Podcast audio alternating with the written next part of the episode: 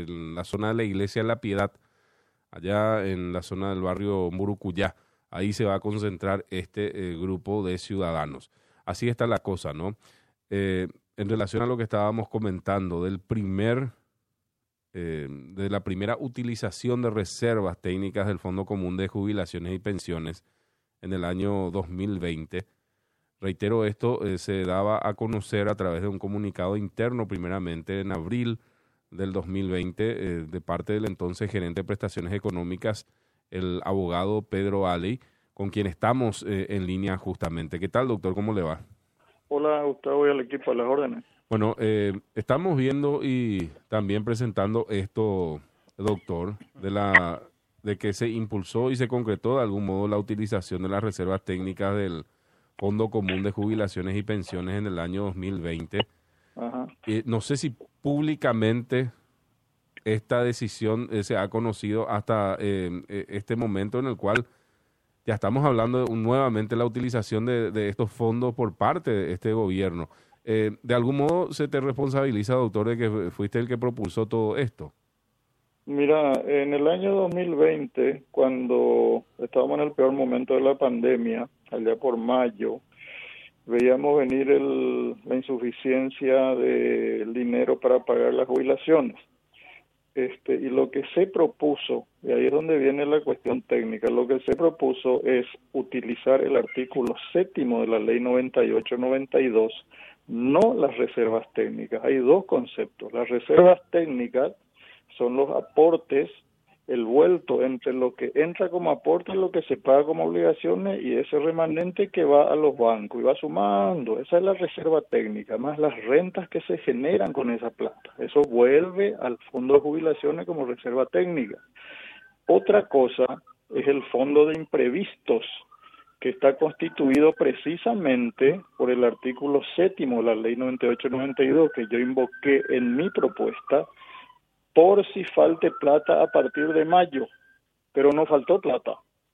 Eh, las recaudaciones durante la pandemia inclusive fueron suficientes para pagar los beneficios, no faltó y no se usó.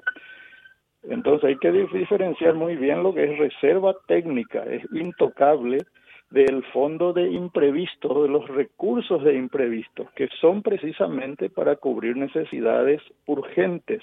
Imprevisto no es reserva técnica. No hay, este, yo considero que lo que se quiere es confundir para tratar de justificar lo que está ocurriendo ahora.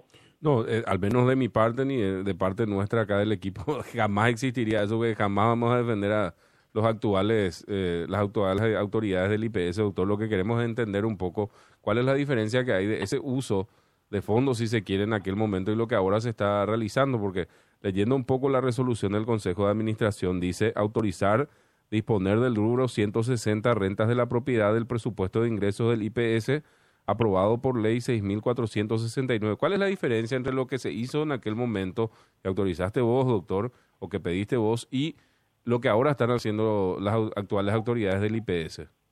Bueno, lo que dispuso el Consejo en aquel momento fue utilizar no los imprevistos como yo propuse, sino las rentas inmobiliarias. Pero esa es una decisión del Consejo de Administración en aquel momento. Posiblemente no quisieron tocar imprevistos porque se estaba usando, se quería utilizar en algún otro rubro, médico seguramente, pero no es esa es la propuesta técnica que se hizo. Eh, yo tengo muy claro y no no no le estoy responsabilizando a ustedes. Yo sé que la la, la cosa viene de la actual administración del IPS que quiere tapar su barrabasada complicándole a todo el mundo y me vuelvo a ratificar.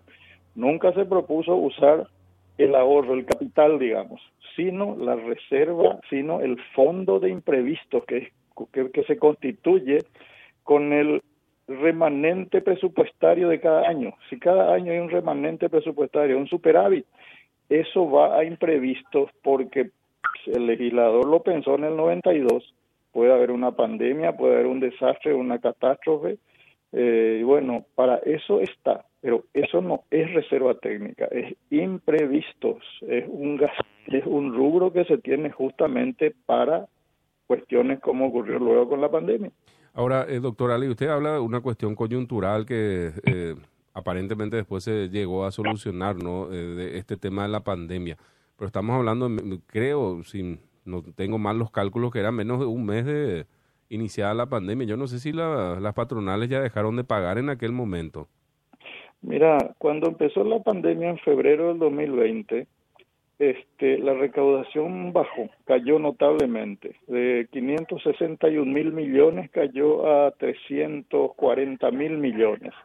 Frente a esa situación, yo avisé, si va a faltar plata a partir de mayo, usemos el rubro imprevisto. Por eso al final de mi propuesta dice, conforme al, artículo séptimo de la ley 9892, rubro imprevistos, no es reserva técnica. Ok, pero ¿qué pasó? No no la, la, la, la pandemia alcanzó su pico, su punto más bajo en mayo, la recaudación más baja, con 340 mil millones. Aún así, se pudieron pagar las obligaciones sin usar ese rubro imprevistos. Eh, a partir de mayo, junio, julio, ya lo que ingresó por aporte ya empezó a subir otra vez nunca más se detuvo hasta ahora en que está de 340 mil millones, hoy está 718 mil millones, 100 millones de dólares prácticamente por mes. Entonces, no existe razón para usar reservas técnicas, porque lo que ingresa en el negocio, por decirlo rápidamente, cubre suficientemente lo que se gasta en jubilaciones. Esa es la situación hoy. Ahora, eh, pienso nomás, ingeniero, eh, porque... Abogado, abogado. Eh, perdón, eh, doctor, en relación a esto que ocurrió en aquel momento, el concepto de... El problema que se va, que se generó y ese déficit. Eh, quiero nomás que dejar bien en claro, ustedes, o lo que vos estás diciendo es que el déficit actual no, no es, o no guarda relación con aquella decisión que ustedes tomaron, que incluso se había eh, solucionado o subsanado este problema y que nuevamente estamos en la misma situación de déficit. Totalmente. Yo estuve hasta junio del 2021 y hasta ese momento no se usaron las reservas técnicas jamás. Lo que ingresó como aporte siempre fue suficiente para pagar los beneficios. Para ponerlo rápido y en números, eh, hoy entran 100 millones de dólares al IPS por mes, por mes, en aporte obrero patronal. De esa suma, justo el 54.34% va al fondo de jubilaciones para pagar beneficios. O sea, va 54 millones de dólares hoy. Y este desde enero, desde febrero hasta hoy. 54 millones de dólares por mes. ¿Cuánto cuestan las jubilaciones por mes? 35 a 40 millones de dólares. Pongámosle 40 millones de dólares por mes lo que se paga te sobra 14 millones de dólares que va a los bancos justamente como reserva técnica. Eso es lo que no hay que tocar. Eso es lo que hoy en los bancos se llama 2.300 millones de dólares. Ahora bien, si en cada año ejecutado el presupuesto sobra algo en el rubro salud o en el rubro en el fondo de administración o en el fondo de jubilaciones, si sobra algo, eso se llama superávit y el 5% de ese superávit es lo que puede usarse como imprevisto, porque es para cubrir necesidades de ahora. Eso es lo que debió usarse. No tocar rentas del capital, ni renta inmobiliaria, ni nada por el estilo. Si así lo dispuso el Consejo en el 2020 o ahora, es responsabilidad del Consejo, no de los que propusimos la salida técnica.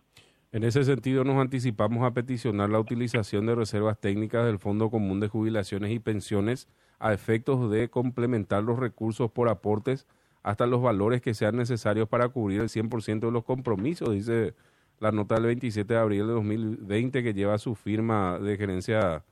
Eh, eh, doctor, no sé si eh, estoy en lo correcto. Sí, es lo correcto, es el contexto en el que se presenta la petición, pero si lees el final de la propuesta, las dos últimas líneas, las tres últimas líneas, ahí se aclara todo.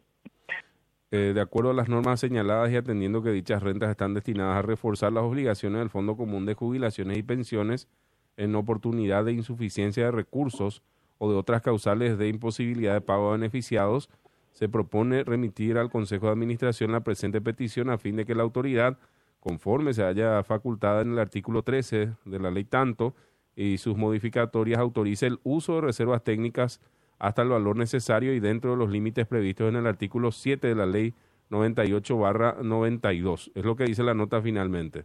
Correcto, conforme a los valores a lo que permite el artículo séptimo de la ley 9892, que te voy a mandar la foto del artículo y que dice al final del párrafo que este el Consejo de Administración podrá autorizar el uso del Fondo de Previsiones de imprevistos cuando necesidades o circunstancias especiales lo justifiquen, como la pandemia. Es el artículo séptimo el que se invoca a utilizar, no las reservas técnicas, es el concepto general pero lo que se solicitó por si ocurría era utilizar el bolsillo de reserva, el imprevistos, que cada año se liquida otra vez, que no es que se guarda para largo plazo. Doctor, ¿y cuánto utilizaron en ese momento? ¿Cuánto es lo que se autorizó el uso de esa reserva?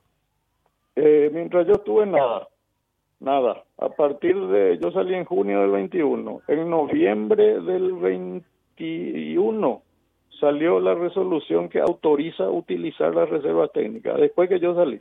Que cambio mi pregunta, en esta resolución del 11 de mayo del 2020 del Consejo de Administración, ¿cuánto es lo que se utilizó para calzar ese eh, pago jubilato de haberes jubilatorios? Eh, mira, yo entiendo que no se utilizó nada, se autorizó por si faltare, pero los aportes eran suficientes para pagar, entonces no se utilizó. Fue como prepararse porque no sabíamos que iba a ocurrir con la pandemia ahí en mayo, abril, mayo, no sabíamos. Veíamos bajar la recaudación de 621 mil millones a 340, entonces pensábamos que íbamos a quedarnos sin plata. Entonces yo como gerente dije, vamos a prepararnos con el rubro, el punto 7, el artículo 7 imprevisto. Gracias a 160 mil millones, tengo acá los documentos. 160 mil 160 mil millones se utilizaron en aquella oportunidad. Y bueno, que yo sepa, no llegó a utilizarse. Es cuestión de sentarnos a ver. Pero, Gustavo, ¿se usó o no se usó? Se usó, 160 mil. Con esta resolución. Y eh, esto autorizaba. Como marco legal, digo. Esto autorizaba, sí. ¿Esto ya fue cuando usted salió, doctor? Y tuvo que ser después. Yo estuve hasta junio del 21. Ahí es cuando fue, fui echado por denunciar los dos fraudes. En noviembre del 2021 salió la primera resolución o la segunda o la que realmente se utilizó para apalancar el uso de reservas en noviembre del 21. Yo ya no estaba allí. Eso ya fue responsabilidad de la actual administración. Yo reitero, doctor, no, no voy a defender ni a esta administración ni a la anterior administración. Yo solamente quiero cuentas claras también como asegurado del IPS. No tengo ningún otro interés de que esto... ¿Aseguro? Sí, ningún otro interés eh, asegurado y nada más. No voy a defender ni a, ni a Bataglia, que dicho sea de paso era miembro del consejo que autorizó esto, ni a nadie. Pero como asegurado, así como vos también, eh, doctor, que creo que sos eh, jubilado ya a esta altura, estoy muy preocupado porque cuando no, me jubile no pueda tocar parte de mi jubilación. Eso es lo que me preocupa. El único interés que tengo es ese y creo que Clary también Ah, de la misma Cinco él, años me falta. Él va a ser el primero que nos va a cobrar, dicho sea paso, si es que hay problemas. Te agradecemos, doctor Aley, por el tiempo. Un gusto, a la hora. Pedro Aley, ex gerente de prestaciones económicas del IPS. ¡Qué bomba